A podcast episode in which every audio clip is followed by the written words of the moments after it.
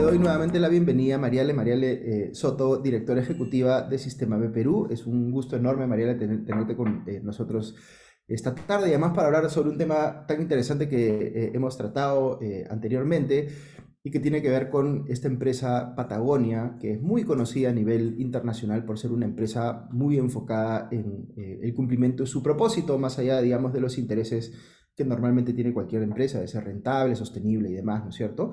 Pero eh, una empresa, y además un empresario, ¿no es cierto? Eh, Yvonne Chouinard, eh, el líder de esta compañía, que se ha caracterizado pues típicamente por ser muy distinto, digamos, a lo que uno normalmente percibe o ve en otros empresarios, ¿no? él mismo se identifica a sí mismo como un me van a disculpar que utilice el término en inglés, un reluctant eh, eh, entrepreneur, ¿no? Un empresario que no quiere ser empresario, ¿no? Que, que terminó siéndolo, eh, en fin, por una serie de azares que por supuesto le han permitido ser muy exitoso, porque Patagonia es una empresa, lo vamos a conversar un poquito también sobre las cifras, que tiene una valoración de como 3 mil millones de dólares y factura más o menos como mil millones de dólares al año. Entonces estamos hablando de una empresa bien grande, no sé cuántos de ustedes tengan ropa de marca Patagonia o la hayan visto en las tiendas, pero es, es, una marca de ropa eh, outdoor que se le llama, ¿no es cierto? Para la gente que hace, eh, eh, que escala montañas, en fin, que le gusta el trekking, etcétera. Es una marca bien relevante, ¿no?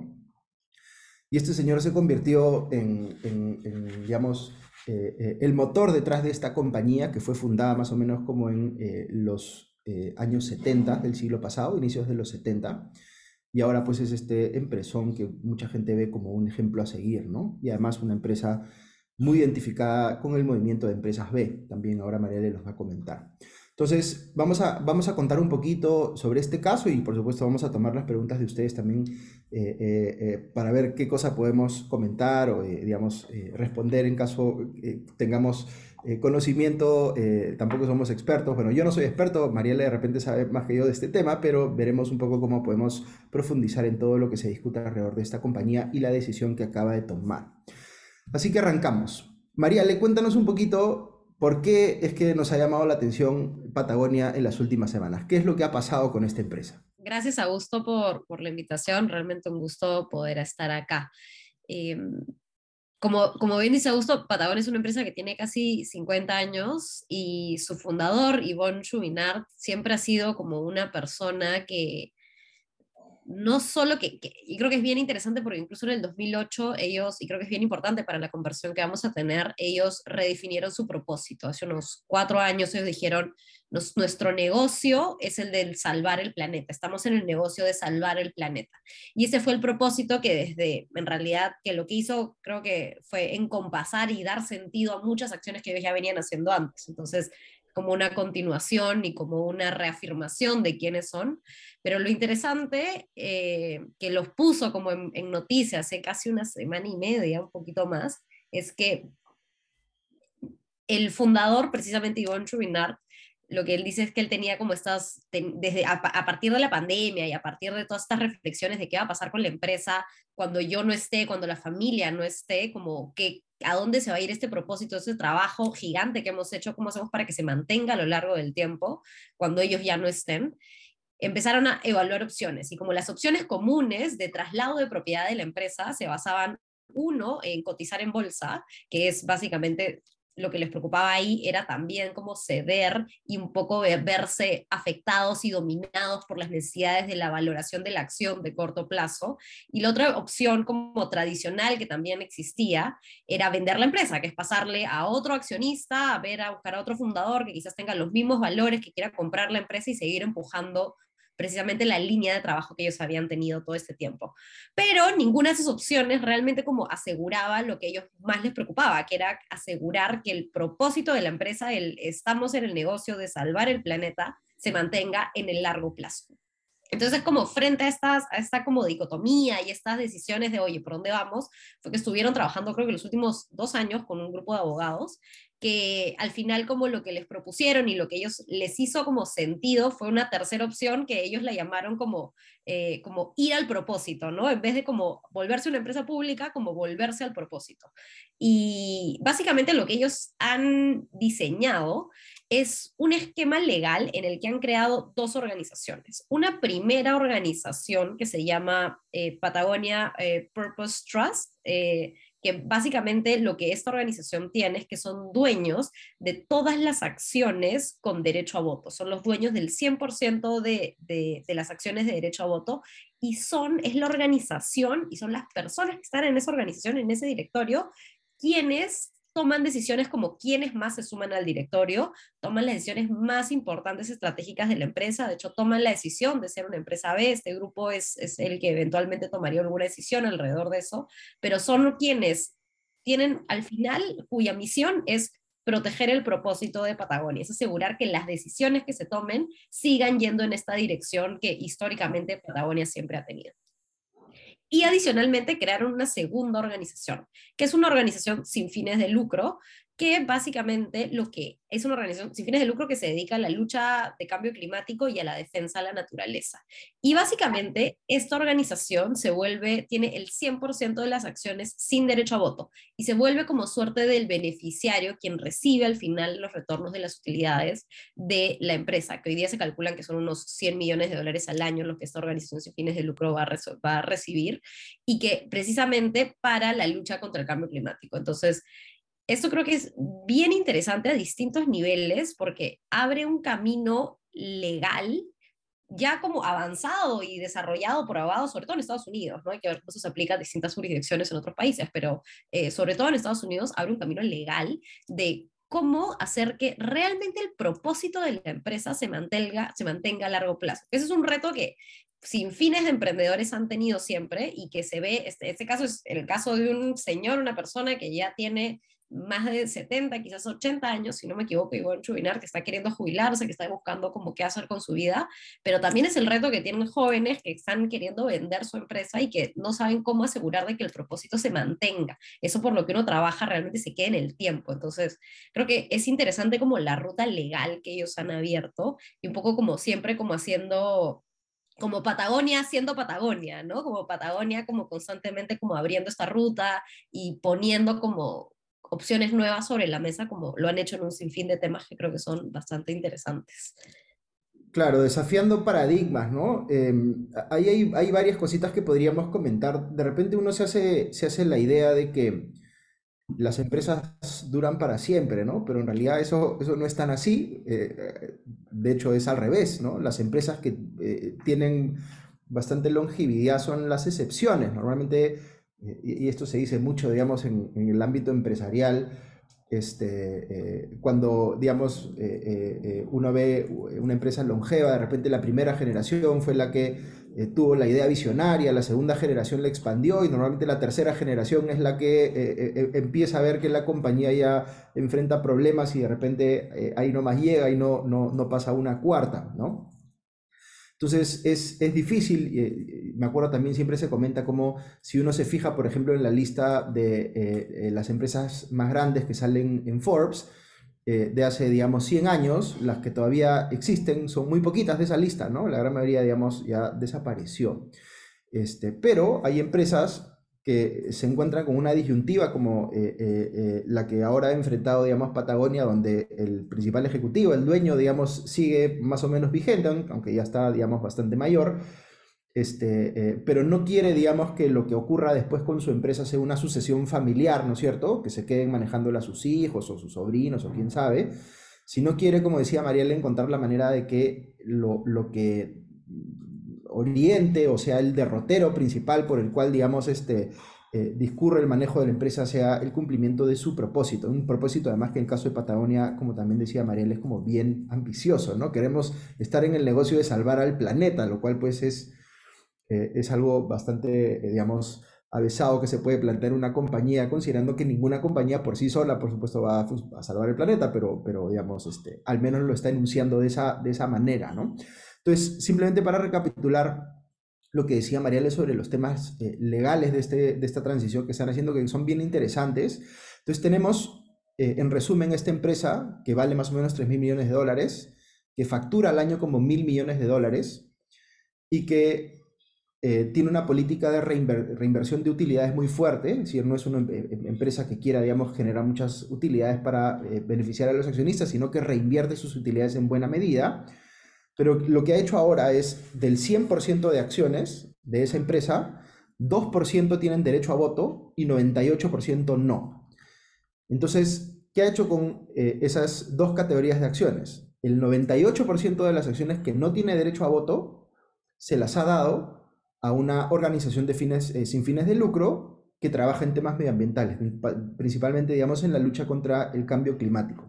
Entonces, Patagonia, que calcula que más o menos va a generar una repartición de utilidades de como 100 millones de dólares al año, básicamente lo que está diciendo es a esa ONG, ¿no es cierto?, a esa entidad sin fines de lucro que trabaja en temas de cambio climático, les vamos a dar 100 millones de dólares al año, ¿no? Como distribución de utilidades, ¿no? Entonces, por un lado se asegura que, esta organización a la que, digamos, él cree que está haciendo un trabajo interesante en temas de lucha contra el cambio climático, tenga más o menos como que presupuesto asegurado este, eh, for the foreseeable future, como se diría en inglés, ¿no? O sea, este, eh, eh, indefinidamente, ¿no?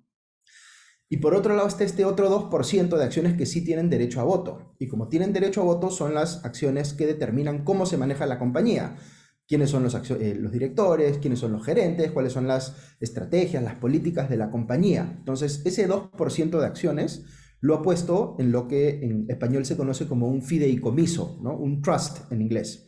Y los fideicomisos existen hace muchísimo tiempo, no, no hay nada nuevo ahí eh, eh, en cuanto a la figura legal en sí, pero este es un fideicomiso especial, porque normalmente los fideicomisos para explicarlo en sencillo, aunque este es un concepto legalmente complejo, ¿ya? Un fideicomiso es como, eh, digamos, eh, una bolsa donde uno pone un dinero o unos activos, eh, digamos, unos dinero para ponerlo en sencillo, ¿no es cierto? Y nombra a una persona para que administre ese dinero en beneficio de alguien, ¿no es cierto?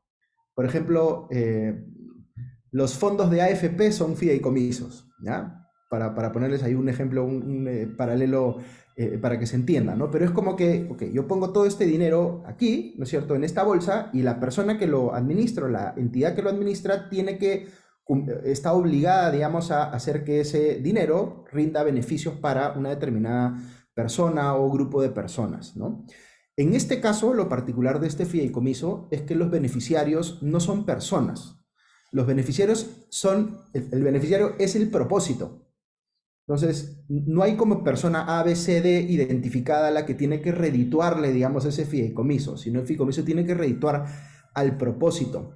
Y eso es, digamos, e, e, es, bonito, eh, es muy trascendental decirlo así, pero es bien complejo en la práctica también, ¿no? Porque como tú interpretas, en términos de la gestión del día a día de la compañía, ¿no es cierto?, que ese fideicomiso está sirviendo a ese propósito, ¿no? Ahí hay todo un mundo que recién vamos a ver cómo se empieza a explorar con esta primera, eh, este primer caso de Patagonia que ha tomado, digamos, esa decisión, pero no, no es que hay un benchmark, no hay un referente ahí, ¿no? Este, pero lo interesante de este caso también, como comentaba Marial, es, es el efecto precedente que puede generar hacia adelante, ¿no? ¿Cuántos otros empresarios podrían decir, oye, qué interesante lo que ha hecho Yvonne Chouinard, ¿no? De repente yo también, que, no quiero legarle, digamos, heredarle mi compañía a mis hijos o mis sobrinos o lo que fuera, sino que quiero que sirva a un propósito, de repente también puedo estructurar algo similar, ¿no es cierto?, con un eh, eh, fideicomiso eh, de propósito, ¿no? Un purpose trust, como lo he puesto en inglés, ¿no? Entonces, se abre ahí un camino bien interesante eh, distinto a otras cosas que se han ensayado, porque también, eh, fíjense ustedes que ha pasado, eh, hay otra iniciativa que es muy conocida a nivel global, que es el Giving Pledge, ¿no? que son propietarios también de compañías muy grandes, como Warren Buffett o Bill Gates, ¿no es cierto?, que han decidido donar, digamos, la mitad de su patrimonio, ¿no? Aquí estamos hablando de algo más personal, ¿no? Es como que ellos tienen su patrimonio personal y han dicho, oye, yo no necesito tanta plata, mis hijos y mis nietos tampoco van a necesitar tanta plata. Entonces, la mitad de lo que tengo, puede ser miles de millones de dólares, ¿no es cierto? Lo regalo, lo dono a determinadas causas, ¿no? Y esa es una iniciativa impulsada, como les digo, por Warren Buffett y por Bill Gates, pero también hay varias otras personas más que se han sumado. Pero es distinto a esto, ¿no? Esto tiene que ver, y por eso me parece más interesante incluso, tiene que ver con una nueva forma de entender cómo darle longevidad a las compañías, digamos, en el cumplimiento eh, o asegurando el cumplimiento de su propósito. Eh, quiero ir un poquito ahora también eh, a, eh, a preguntarte, Mariale, que nos des un poquito más de detalles para entender qué cosa es una empresa B, porque esta, esta, esta decisión de, eh, digamos, Patagonia no viene de la nada, ¿no? Viene de una compañía que ya tenía una cultura, que ya tenía una eh, orientación, una forma de actuar, digamos, que la hacía distinta de otras compañías y que se ve de alguna manera reflejada en el hecho de que haya sido considerada, certificada, digamos, como una empresa B. ¿Qué significa que una empresa sea empresa B? Las empresas B son organizaciones que son empresas con fines de lucro que básicamente lo que hacen es que ponen su modelo de negocio y sus operaciones de empresa al servicio de la solución de retos sociales y ambientales que existen, teniendo en cuenta que son empresas y siguen teniendo la necesidad de generar ingresos para poder funcionar, pero que buscan un fin más allá de exclusivamente el rédito económico. El propósito de Patagonia es uno, es uno clarísimo. Eh, estamos en el negocio de salvar el planeta, que es muy ambicioso, es muy grande, y, si quieren más adelante les puedo contar un poquito de todas las cosas muy chéveres que hace Patagonia. Eh, pero al final ser empresa B es poner el propósito en el centro, construir modelos de negocio alrededor y pasar por un proceso de certificación que lo que hace es auditar que efectivamente las prácticas de la empresa estén respondiendo a este propósito, tanto a nivel operativo como prácticas, políticas, procesos que cualquier empresa puede tener, así como el modelo de negocio mismo, de cuáles son los productos y servicios que venden. Entonces, Patagonia es un ejemplo, pero seguro también muchos de ustedes conocen el caso de Natura. Eh, Natura es una empresa brasilera que vende productos eh, de venta directa, principalmente cosméticos, eh, y productos de salud, productos de belleza, muy, muy en ese rubro. Y el caso de, de Natura es bien interesante porque son una empresa que uno se abastece de materiales de la selva, principalmente brasilera, también lo están empezando a hacer de la selva colombiana, para construir productos pagando precios justos a precisamente las comunidades nativas con las que trabajan y apoyándoles a realmente fortalecer económicamente y socialmente y a través de procesos y que los convierten en productos, a través de procesos de producción extremadamente limpios y coherentes con responsables con el medio ambiente. La fábrica Natura en Brasil está en medio de la selva eh, y, y, realmente como están, están, están casi casi que en un bosque. Y hoy día, por ejemplo, hace, hace un par de semanas nos invitaron, no mentira, hace un, hace un par de meses nos invitaron porque han lanzado el, como el el estado de resultados para el planeta, en el que han hecho un cálculo económico, financiero, como muy al detalle de cuál es el retorno que Natura le da al planeta, ¿no? La existencia de Natura le da algún retorno al planeta, o sea, gracias a la existencia de Natura, ¿realmente se soluciona algún problema social ambiental? ¿Eso se puede cuantificar en dinero? La respuesta es eh, que sí, eh, por cada dólar que Natura tiene de ingresos, ellos encontraron que el retorno para la sociedad en valores sociales y ambientales es de dos dólares. Entonces, han hecho este tipo de estudios que es muy interesante eh, y tenemos hoy día más de 5.000 empresas certificadas alrededor del mundo, que incluyen a empresas como Danone y Natura, transnacionales muy grandes, como emprendimientos sociales también impresionantes, pero que al final lo que tienen en común es ese sentido de propósito, ese sentido de genuinamente como estructurar sus operaciones en respuesta a esto. Y lo interesante, que es una de las características creo que más eh, curiosas de las empresas B y que es uno de los requisitos que todas las empresas B tienen que cumplir, es lo que decía Augusto al inicio, que todas las empresas B tienen que en sus estatutos, el documento legal más importante de cualquier empresa en la que le dice, oye, Estado, yo me rijo bajo estas reglas, tienen que ahí incluir que precisamente son una empresa que van a procurar generar un impacto positivo en la sociedad y que la toma de decisiones que tengan van a precisamente incorporar a sus grupos de interés para asegurar de que este impacto positivo se persiga constantemente. Entonces, es una certificación, Patagonia es una empresa certificada, Natura, eh, Josec, distintas empresas, aquí en Perú somos varias, pero al final es una certificación que pide algo que es bien interesante, que es la coherencia y el compromiso de los accionistas en el documento legal más importante de la empresa. Y eso finalmente lo que da hoy día es que el sello de empresas B certificadas y las empresas que hoy día lo tienen, las 5.000 empresas que hoy día lo tienen, precisamente puedan responder y puedan sostener y puedan acreditar que sus operaciones efectivamente están teniendo impacto porque uno, tienen las prácticas para sustentarlo y el compromiso de los accionistas para que esto se pueda hacer a largo plazo, ¿no? Entonces, por ejemplo, eh, una, otra empresa B certificada que es bien interesante es Puyol, que Puyol es un restaurante mexicano, no sé si lo conocen, es el equivalente a Central, eh, es el restaurante que gana todos los premios todos los años, pero en México, que tiene una serie de prácticas de cadena de abastecimiento muy interesantes, de trabajo con, micro, con, agricultores muy pequeños en toda la zona de México. Entonces, al final lo que hay en la comunidad de empresas B eh, son casos de empresas de más de 50 países, en más de 150 sectores, que lo que hoy día están haciendo es darle la vuelta y repensar su forma de hacer empresa para que precisamente se puedan alinear con esta visión, ¿no? Y creo que ahí Patagonia, por ejemplo, siempre ha jugado un rol súper importante. Em, Patagonia siempre ha como tenido este rol precisamente porque siempre ha tenido a los accionistas del lado de como liderar. Eh, siempre ha como inventado cosas, siempre ha traído nuevas iniciativas a la mesa, ¿no? Una iniciativa muy interesante es que en el 2018 lanzaron eh, una certificación precisamente por los problemas de contaminación que el algodón trae.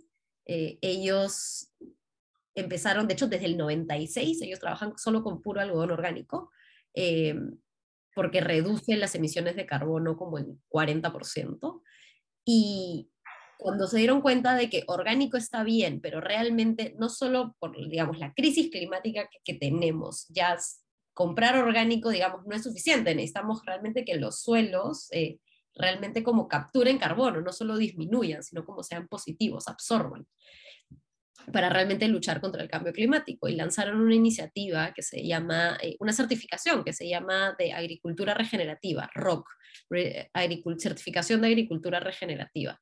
De hecho, eh, muy, de muy avanzada, la lanzaron en el 2018 y fue en ese momento como, wow, como, eso está como muy, muy lejos. Eh, es bien interesante porque el próximo año van a lanzar la primera colección de algodón con esta certificación peruano en Patagonia de la mano de dos empresas peruanas, Bergman Rivera, eh, que de hecho es la empresa que tiene el tercer proyecto de algodón certificado en el mundo, ROC, eh, y Textil del Valle, que también es una de las empresas B certificadas más grandes aquí en Perú. Entonces, es bien interesante y hoy día, por ejemplo, Walmart también está viendo cómo empezar a abastecerse de productos rock, ya no solo, ya no, ya, eso ya no es de la industria de algodón, eso es de la industria de alimentos, pero es bien interesante cómo el rol las empresas B e incluso Patagonia toman, que es la de empujar límites, la de cuestionar, la de, oye, ¿qué, qué retos hay en el sector que yo como empresa puedo de alguna manera empezar a conversar. Y muchas veces no solo, sino en alianza, buscando, trabajando con otros, ¿no? Buscando articular. Entonces creo que por ahí es, es, es, bien interesante como estos, estos perfiles de empresas que al final las empresas ve como abrazan y promueven y están constantemente intentando empujar constantemente. Hay, hay varias cosas que a mí me gustaría subrayar de lo que ha dicho Mariale.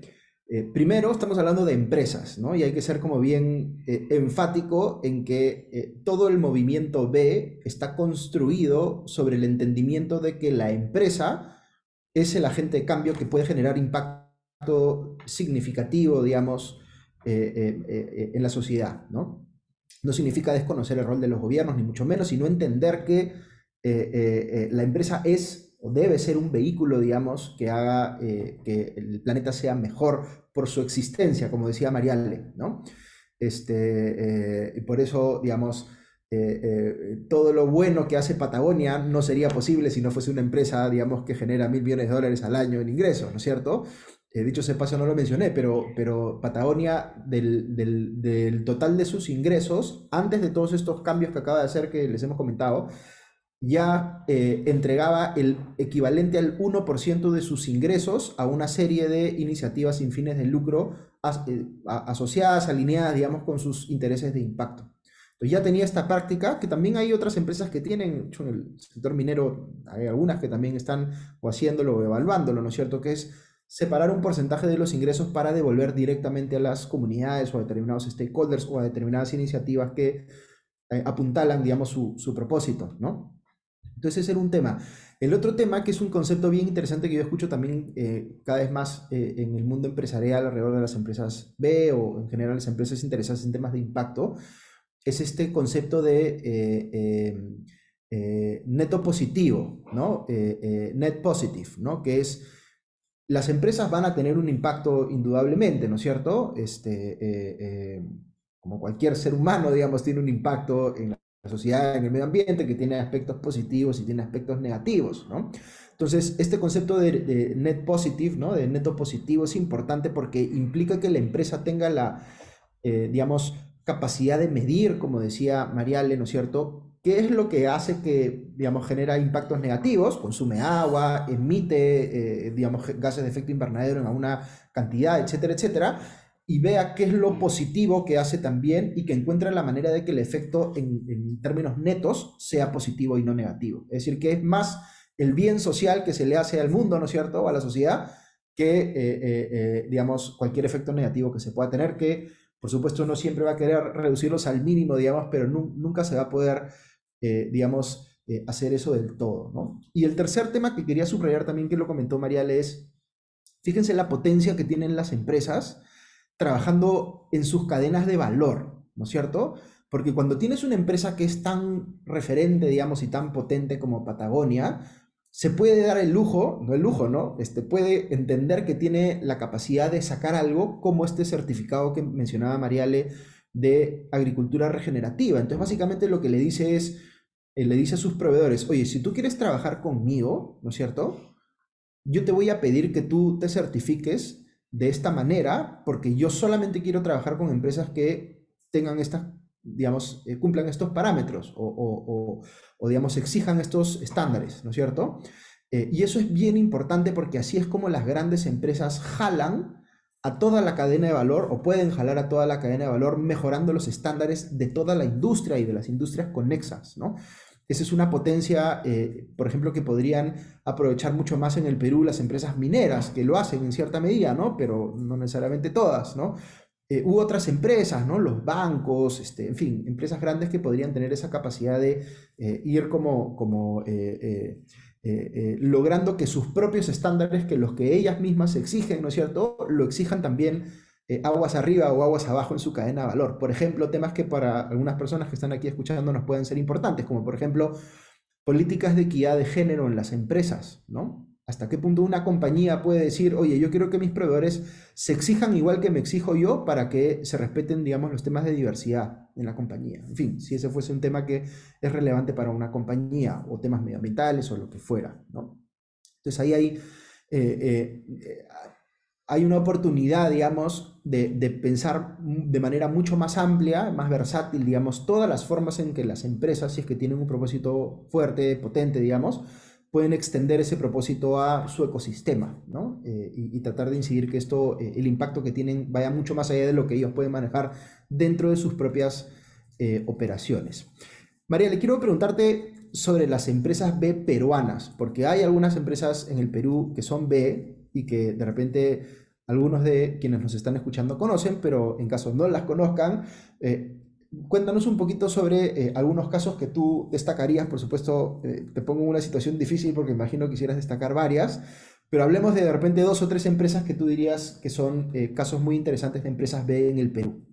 Efectivamente, efectivamente es todo un reto. hoy día somos más de 40 empresas B certificadas con empresas realmente como muy diversas de muchos sectores, de hecho justo estaba acá de turismo, finanzas, logística, textil, joyería, cosmética, manufactura, eventos, gestión de talento, consultoría, gestión ambiental, salud, educación, tecnología. Es como bien, bien diverso y creo que eso es bien rico porque como lo que da es que también entre los grupos y la comunidad se pueda precisamente articular. ¿Quién certifica? Certifica BILAB, que nosotros somos acá, es nuestro socio global, es el socio global que se encarga de impulsar la certificación B. Acá nosotros tenemos la responsabilidad de hacerlo en el territorio peruano. Eh, y sobre las empresas B peruanas. Hay algunos que a mí específicamente me, me, me, gustan mucho. Hay un caso de una empresa que se llama Sugo, que quizás algunos de ustedes ya conocen. Voy a escribir el nombre igual por el chat. Eh, ahí, Claudia, gracias por enviar ese link. Eh, Sugo es eh, una, el dueño Sugo es un peruano que básicamente era dueño de la incineradora más grande del Perú, que es a donde se iban la mayoría de los productos que vencen, eh, por ejemplo, de cosmética, de todos los productos que ya están vencidos o por vencer, iban a incinerarse porque eso es el proceso que sucede con esos productos cerca de su fecha de vencimiento. Y frente a precisamente ver la cantidad de productos que se iban a este fin, fue que él con un aliado argentino, con un socio argentino, creó Sugo, que es básicamente una plataforma en línea para comprar productos de última milla. Entonces uno puede encontrar productos que van a vencer en 3, 4, 6 meses, algunos en el 2023, algunos en el 2024, o que tienen un menor defecto que, digamos, los impide, impide que se puedan vender al 100% del precio en un mercado retail común, pero lo venden a una fracción del precio. Entonces uno puede entrar y encontrar productos a 60, 70% de descuento, realmente como muy accesibles para la mayoría de bolsillos, productos de calidad que simplemente tienen como un pequeño efecto y lo que hacen es que evita que esos se incineren y que al incinerarse definitivamente generen un sinfín de efectos eh, de contaminación como bastante graves, ¿no? Entonces, ese es un caso que creo que es bien interesante. Han ganado una cantidad de premios y fondos internacionales espectaculares. Son estas empresas que están además en crecimiento exponencial. Han abierto en México, están abriendo en, han abierto en Colombia, están abriendo en otros dos países el próximo año. Eh, de esas empresas, eh, creo que salieron en la lista de los emprendimientos peruanos que más financiamiento habían recibido el año pasado. Entonces son de esas empresas como, que se los cuento, como son de esas empresas como para tener tener cerca porque realmente están como cambiando, eh, cambiando el sector de una manera como muy interesante, ¿no? Entonces, ese, ese es Sugo, que creo que es bien interesante.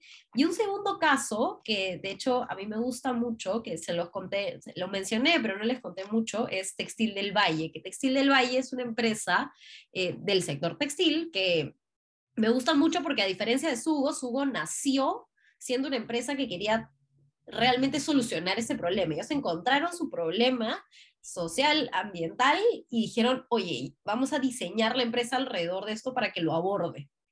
Eh, y eso es extremadamente valioso. Tenemos muchas empresas B que vienen de ese lado. Pero también hay empresas B que vienen del otro lado, empresas ya fundadas, que tienen años de operación y que desde hace unos cuantos años empezaron a cuestionarse si es que realmente la forma en la que venían haciendo la empresa los últimos 10, 15 años es la manera en la que quieren seguir haciéndolo los próximos 10, 15 años. Y ese es el caso de Textil del Valle. Textil del Valle, una empresa del rubro textil que fabrica para grandes empresas de marcas eh, de ropa del mundo, ¿no? Lacoste, Tommy Hilfiger, muchas de estas marcas como muy reconocidas.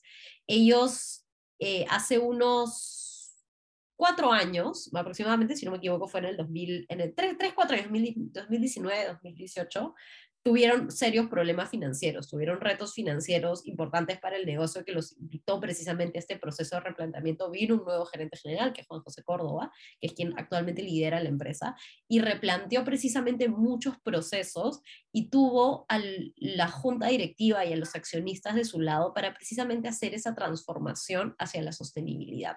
Bajo este foco y esta mirada también como económica frente a que estaban combatiendo contra precios extremadamente bajos de Asia frente a los a, los potenciales de precios más bajos que eran, estaban capaces de fabricar en, en Asia.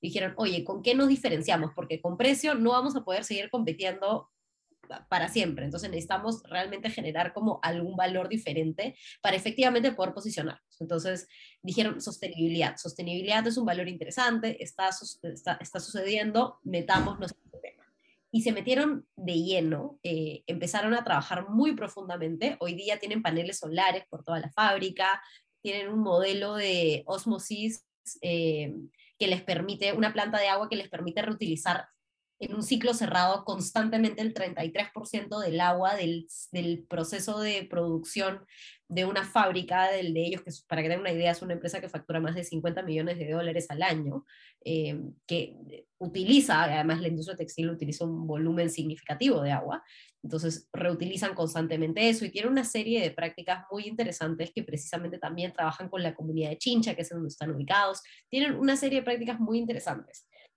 Pero y toda esa transformación, ellos se certificaron a finales del 2020, en plena pandemia, de hecho se certificaron como empresa B.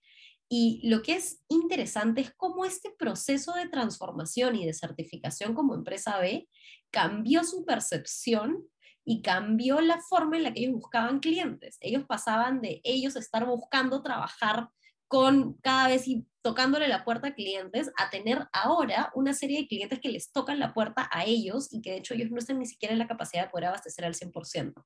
Se hacen llamar a sí mismos como la fábrica más sostenible del mundo y esa es su aspiración, digamos, no, no es nada menos que eso y están trabajando arduamente para precisamente lograr ese estándar y yo creo que lo que es interesante de, de, que es justo la mirada que también tiene Patagonia, ¿no? Que es, oye, ¿de qué sirve que yo como empresa me porte y haga todo excelente en mi metro cuadrado, ¿no? De que, digamos, trate a mis proveedores, a mis trabajadores, cuide el medio ambiente, me preocupe por el agua, tenga energía renovable, digamos, intente hacer las cosas bien.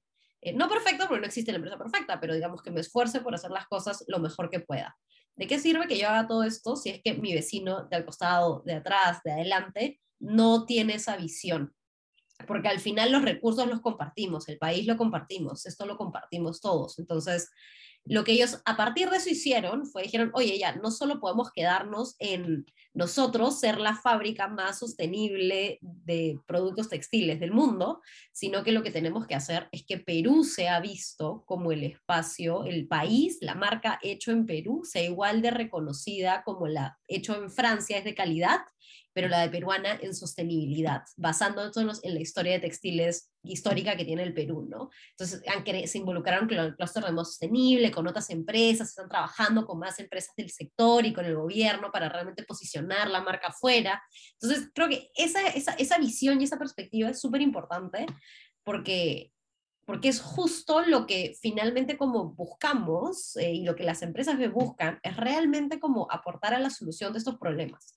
Y es muy bueno para la foto, digamos, quedarse en, oye, yo estoy haciendo todo lo que puedo, pero es aún más valioso ir más allá y involucrarse de manera más profunda en lo que está sucediendo, que es también lo que ha hecho Patagonia en temas de cadena de suministro, en el tema de agricultura, se metieron en el sector de, de, alimentos.